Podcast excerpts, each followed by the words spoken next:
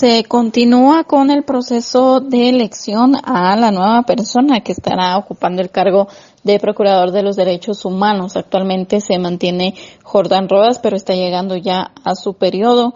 Eh, debe concluirlo y luego se realiza el traspaso de eh, de este cargo.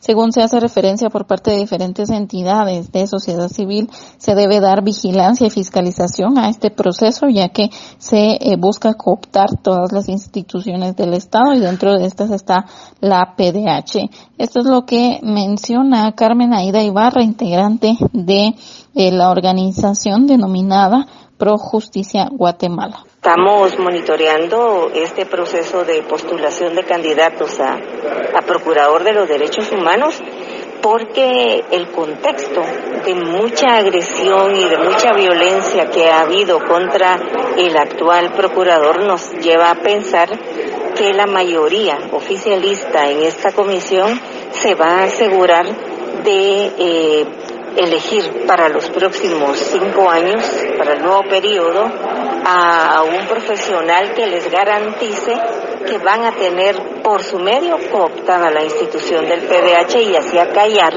eh, voces opositoras, voces disidentes y sobre todo para bloquear controles. No quieren controles, por eso ya ocuparon las cortes, la de apelaciones, la Suprema, la Corte de Constitucionalidad, también el Tribunal Supremo Electoral.